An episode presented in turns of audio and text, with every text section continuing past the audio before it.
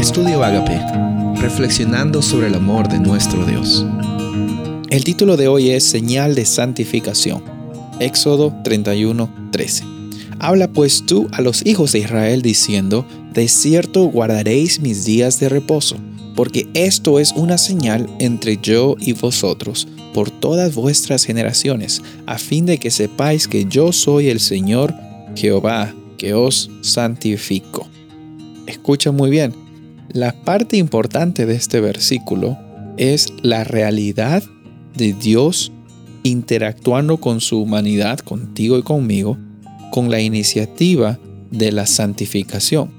La señal del pacto, una de las señales del pacto, que es una señal visible, es recordar y guardar y ser bendecidos en este día de reposo. Pero la realidad es de que el día de reposo, como hemos visto algunos días atrás, fue determinado por Dios para nuestro bien desde la creación, para que tú y yo tengamos descanso, tranquilidad. ¿Cuántas veces hemos puesto reglas a nuestra vida espiritual?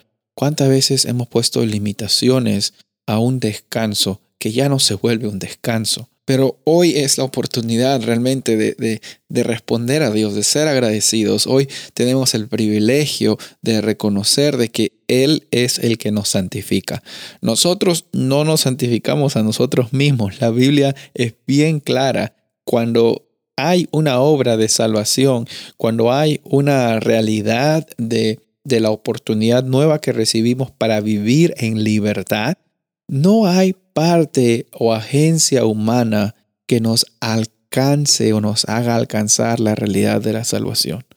Por eso yo quiero invitarte a ti a que reconozcas que en tu vida toda la iniciativa de las bondades y toda la fuente de amor y de bendición provienen por un agente externo que se llama Dios. Dios te ama mucho y está dispuesto a encontrarse contigo en cada momento de tu vida. Y sabes, desde el momento de la creación en el Génesis, Él ha encontrado esta oportunidad especial en el cual Él bendijo este día para que tú y Él tengan la oportunidad de experimentar la salvación y también declarar que no estamos en este mundo para trabajar y acumular cosas para nosotros mismos, si no estamos en este mundo por el amor de Dios hacia nosotros y ese amor en nuestros corazones transforma nuestras vidas y se vuelve un agente de transformación para las personas